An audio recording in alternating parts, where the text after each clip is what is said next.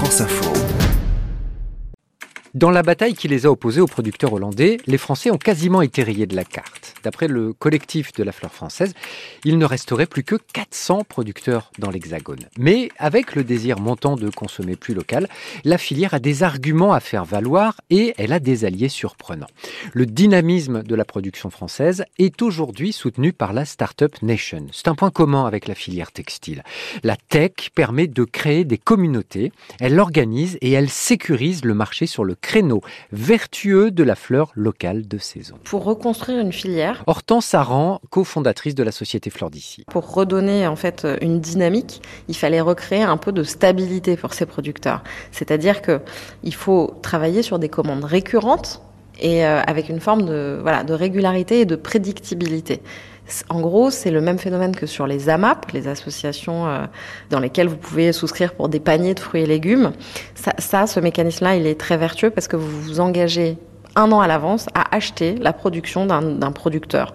Ça, ça veut dire quoi? Ça veut dire que lui, il a l'espace pour travailler. Il sait comment investir, sur quoi, quelle variété planter, dans quelle quantité, puisqu'il a déjà prévendu finalement euh, sa production.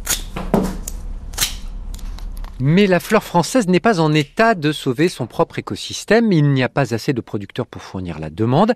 Et en hiver, même si on trouve des tulipes, des anémones, des renoncules, la gamme proposée est largement en dessous des habitudes de consommation. La révolution des fleurs cherche donc des recrues. Elle doit inclure le consommateur qui connaît maintenant l'enjeu des produits de saison, mais pas seulement. Je pense que c'est tout le monde qui doit un petit peu se réinventer. Xavier Vera appartient à la jeune génération des fleuristes. Il tient un magasin qu'on pourrait qualifier de fleurs de luxe. Est-ce que nous, aujourd'hui, on est capable de faire des créations sublimes avec des petites anémones. Est-ce que euh, est-ce que c'est des choses que nos clients peuvent attendre ou en tout cas peuvent être sensibles à ce genre de, choses-là? Et de l'autre côté, est-ce que les producteurs français ont envie d'aller dans une direction beaucoup plus technologique comme peuvent le faire les Hollandais avec euh, des, méthodes de production qui sont vraiment à la pointe, avec de l'intelligence artificielle, avec de la récupération de substrats, avec une non-pollution des sols, avec une autonomie énergétique, avec quasiment un bilan carbone qui est, qui est neutre.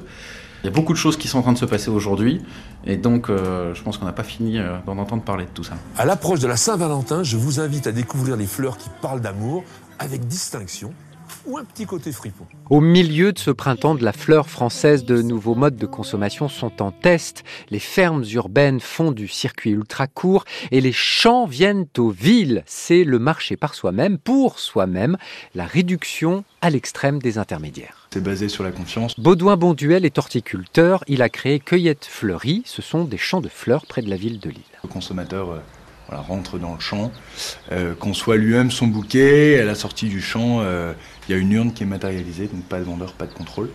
On invite au civisme et que le consommateur euh, paye directement son bouquet après l'avoir cueilli, choisi dans le champ.